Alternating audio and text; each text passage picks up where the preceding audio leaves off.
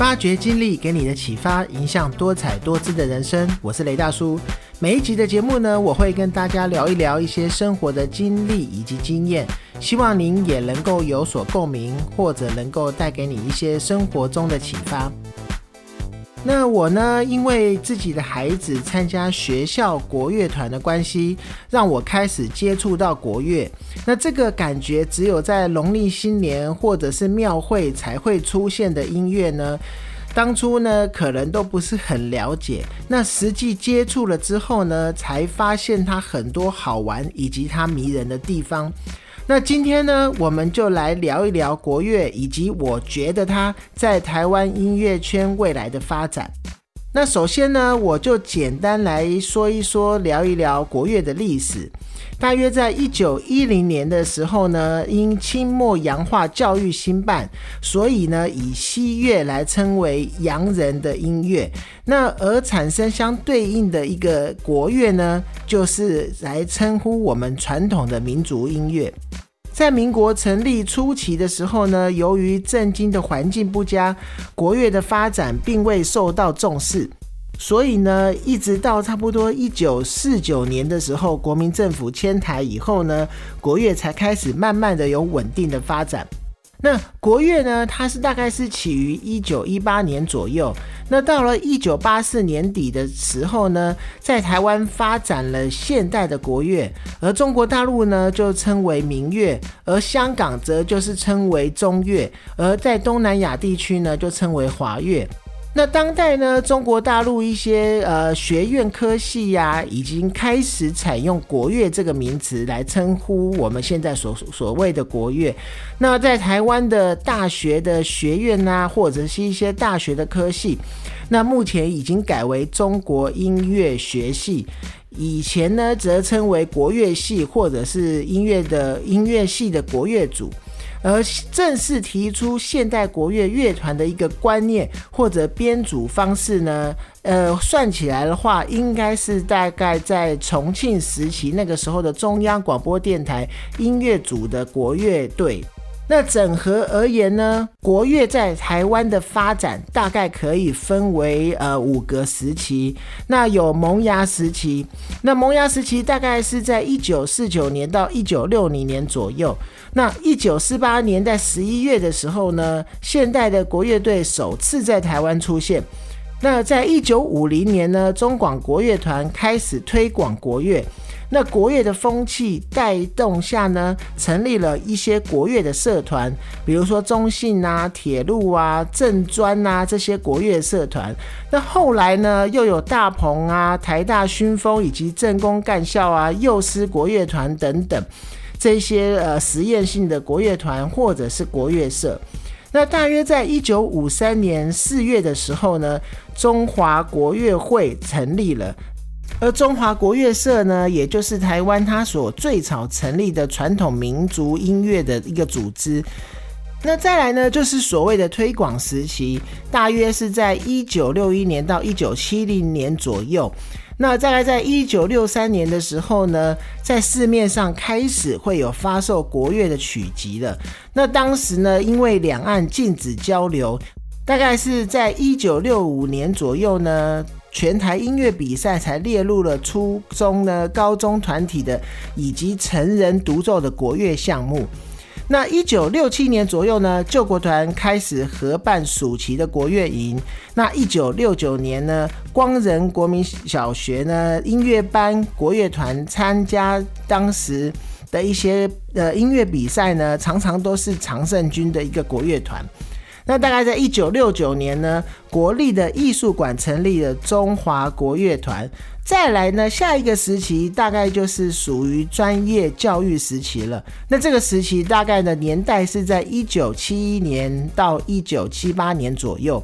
那在一九七一年的时候呢，台湾艺术专科学校那个时候就是称为艺专，那也就是现在的台湾艺术大学，它设立了五年制的国乐科。然后在五年后呢，又在设立了夜间部的三年制的国乐科。那那个时候呢，日夜间部呢都有现代国乐的合奏了。那我们再说到了一九七四年左右呢，省立台中图书馆也成立了中心国乐团。然后在一九七七年这个时候，大概台北市的南门国中音乐班也开始招收了主修国乐乐器的学生了。那也成立了现代的国乐团。那一九七八年也参加了音乐的比赛来获得冠军。那再来第下一个时期呢，也就到了职业盛行的时期。大概的年代是在一九七九年到一九八八年。那一九七九年九月呢，第一个职业的国乐团台北市立国乐团成立。那一九八二年呢，台中市的也成立了市立国乐团。然后同年呢，台中县立文化中心也成立了国乐团。然后在一九八四年左右呢，教育部也成立了实验的国乐团。然后一九八五年呢。那到了一九八五年呢，中华国乐学会已经有做做了一些统计。那这个时候呢，全台的国乐团已经有大概有两百六十六个团体了。而一九八七年那个时候，政府开放大陆探亲。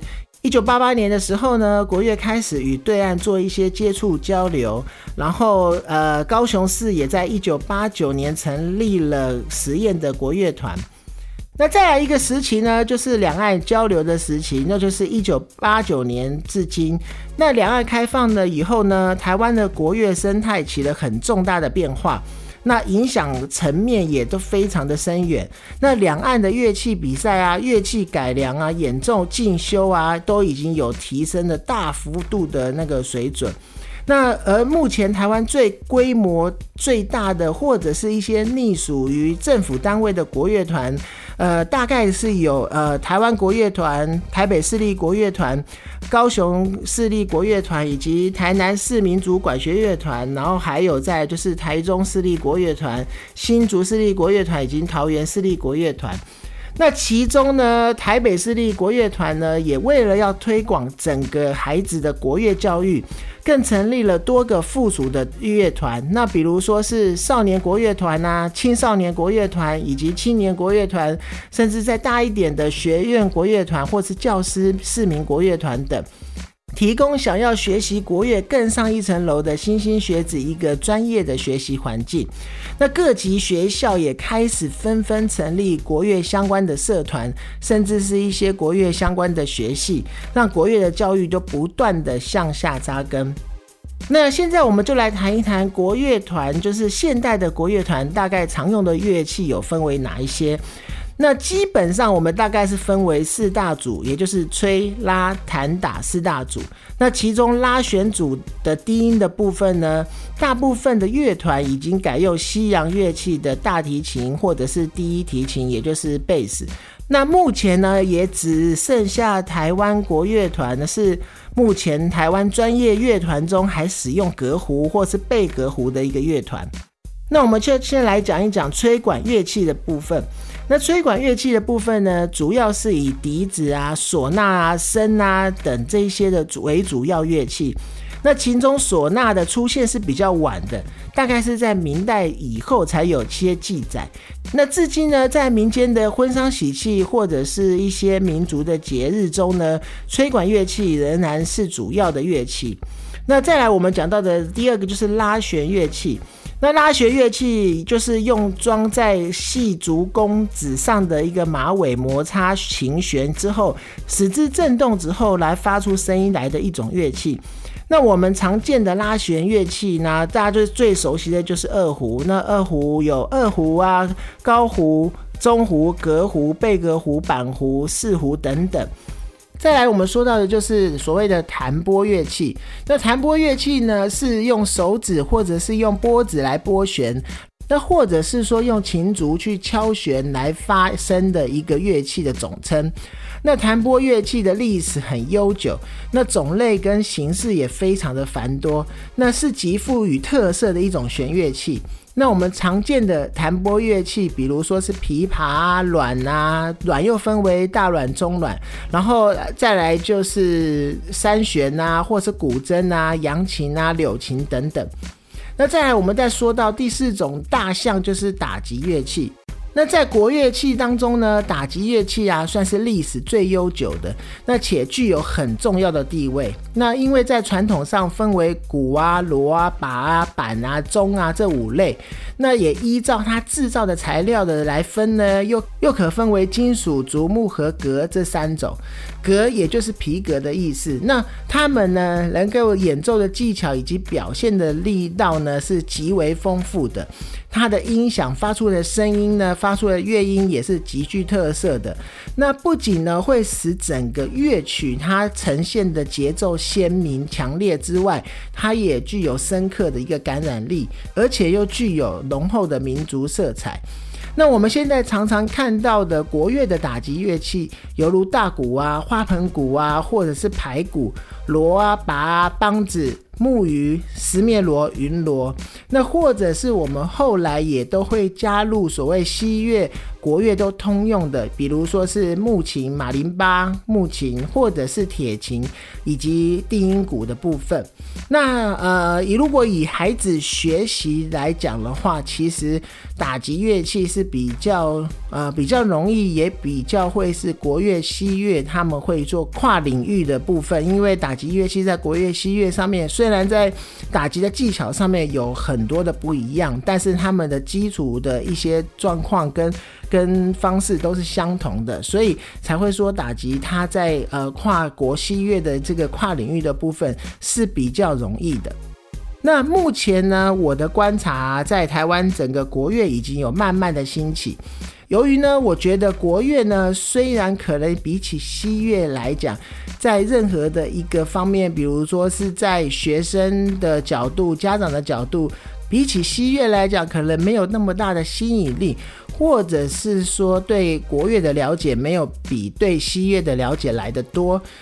在我接触了这一段时间之后呢，我发现国乐有一个部分就是西乐它有的包袱，国乐是没有的。为什么会这么说呢？因为，呃，要这么说，就是练西乐的人呢，他可能会有比较多指标性的曲子需要练习。那比如说一个乐团或者是个人，他们会感觉需要演奏各大音乐家的，比如说贝多芬、莫扎特等等的一些大曲子，他才算过练过这项乐器，或是练过这个乐团。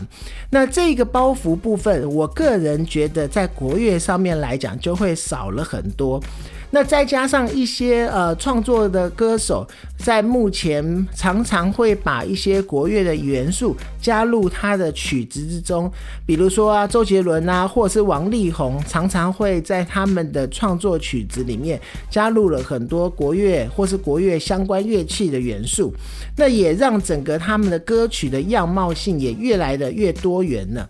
然后呢，我观察到的就是现在也有越来越多的国乐青年演奏家加入演奏的行列。那这些青年演奏家，因为他学习的一个历程，呃，有别于以前我们比较老一辈的演奏家的一些学习方式，所以他们常常在演出是用一种跨界的方式来做演出。比如说呢，加入了戏剧的成分。比如说跟一些剧团做合作，那甚至呢更多的一些西洋乐器与其合作，他演绎出来的那些曲目呢，就会让人更觉得耳目一新。那这样子，如果这一些青年演奏家呢，如果又在辅以一些国家级乐团的一些合作，或者是这些国家级乐团呢，也加入了很多的创新跨界演出的话，不论是邀请了世界知名的乐手来做合作，或者是与一些知名的艺人做一些演出，那就一再一再的会将国乐的一个新的纪元慢慢的推得向出来。那或许我们当然以现在各级学校的国乐团的规模来看，可能呢比起同学校的西乐管弦乐团要小了一些。但是依照这些没有演出包袱或者是乐器发声的独特性来看，如果再加上现在很多的社群媒体以及自媒体的推波助澜下，我相信呢有朝一日国乐的表现将不只是音乐的一种乐种而已。那它也可能会成为音乐的下一个救世主了。那今天的节目呢，我们聊了一些相关国乐的部分，那当然也就是我一段时间呃所接触得到的一些经历，以及我看到的一些事情。那希望你们听了以后也能够有一些呃共鸣。也如果你也有接触，或者是你家中有孩子接触国乐这一块的话，我个人觉得它是非常有趣的一个音乐乐种，是可以。呃，花很多时间去研究它，以及去发掘它的。